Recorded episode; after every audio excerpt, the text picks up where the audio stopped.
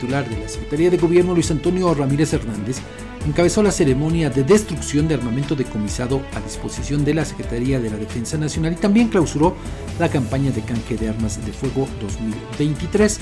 En la explanada del campo militar de la 23 Zona Militar con sede en Panotra, el comandante Andrés Ojeda Ramírez reconoció la aportación del gobierno estatal para fomentar la participación de la ciudadanía en las dos campañas de canje de armas de fuego, municiones y juguetes bélicos al aportar artículos para el hogar que se intercambiaron en los módulos de, de canje. Presumió que gracias a esa estrategia se superaron los resultados del año 2022 cuando solo se recibieron 153 armas.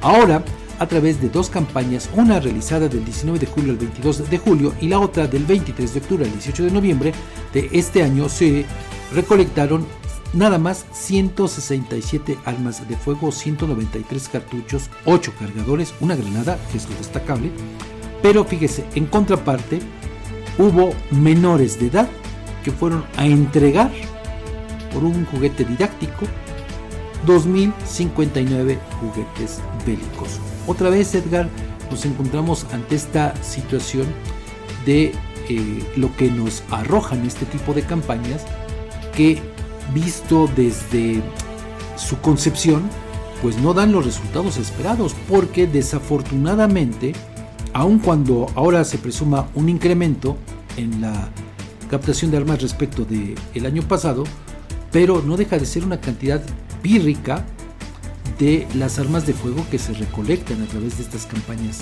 de canje. Fíjate, En cambio, el número de, de juguetes bélicos sigue siendo demasiado alto. Sí, Fabián, tienes, tienes razón sobre todo porque esto se convierte en un fracaso, como quiera que sea. ¿eh? Digo, a mí lo que me llama la atención es este espíritu mediocre de algunas autoridades de decir que con uno que se superara la cifra anterior ya iban a ser excelentes resultados, Fabián, sobre todo cuando hemos visto cómo hay infinidad de hechos delictivos en los que están relacionados el uso de arma de fuego. Y no solamente eso, Edgar, sino que fíjese lo que dijo el comandante de la zona militar, eh, don Andrés Ojeda Ramírez, el comandante, dice lo siguiente, ponga usted atención, dice, cada arma destruida es el resultado del trabajo del personal del C5, de los soldados, policías estatales y municipales, ministerios públicos y jueces, acciones que contribuyen a generar un mejor ambiente social y familiar. Con todo respeto para lo que dice el comandante de la zona militar, está mintiendo, Totalmente. ¿no? Porque, a ver, estas campañas no son resultado del trabajo que usted refiere, del C5, de los soldados, de policías estatales y municipales, de los ministerios públicos y jueces, ¿no es cierto? No, es motivado. ¿Por qué? Porque quien tiene un arma de fuego aprovecha estas campañas, la canjea, no hay una investigación del origen de esa arma y todavía peor, si es que fue utilizada para la comisión de algún delito, así es. ¿no? Sí. O sea, impunidad total, ¿no? Y luego la otra, eh, Edgar, no es que la gente que trabaja en estas áreas que refiere el comandante, pues haga lo necesario para, entre comillas, convencer a quien tiene un arma de fuego y entonces la va a entregar. Al contrario, digo, imagínense si esas armas, en algunos casos, se presuntamente utilizaron para la comisión de algún delito, pues va usted las entrega, no hay investigación y aparte, pues se lleva un electrodoméstico. Entonces, Fíjate no, no es resultado de esto que, que usted dice. Eh, eh, eh, esas palabras serían aplicables siempre y cuando, por ejemplo, se hicieran trabajos de inteligencia, investigaciones, no operativos. Esto es una campaña. hablando no de canje, sino de decomiso Claro. o aseguramiento. Sí, por ¿no? supuesto. Eh, ve, véate, a propósito de comprensión lectora.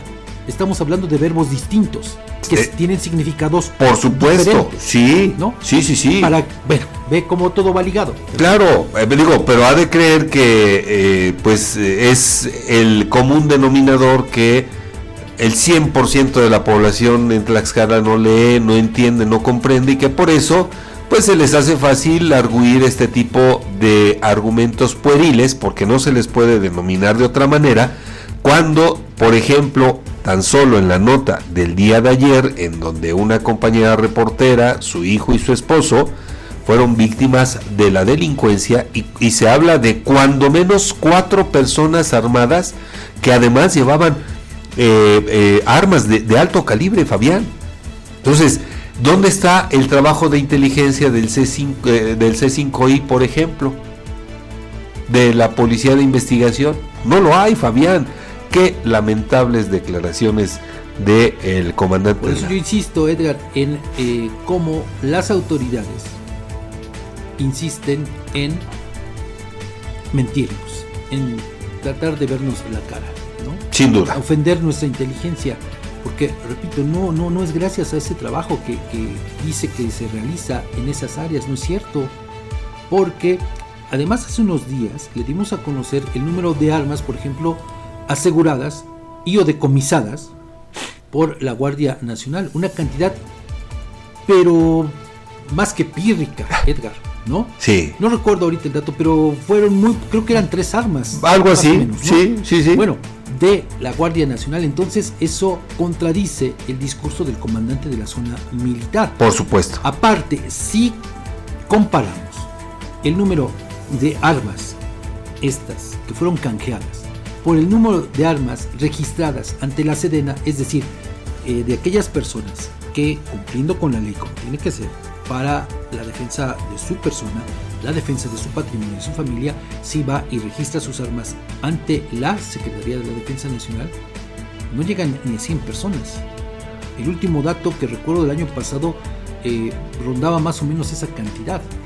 Entonces, pues para que vean nada más eh, cómo este programa, este, perdón, este problema, pues sigue rebasando a las autoridades.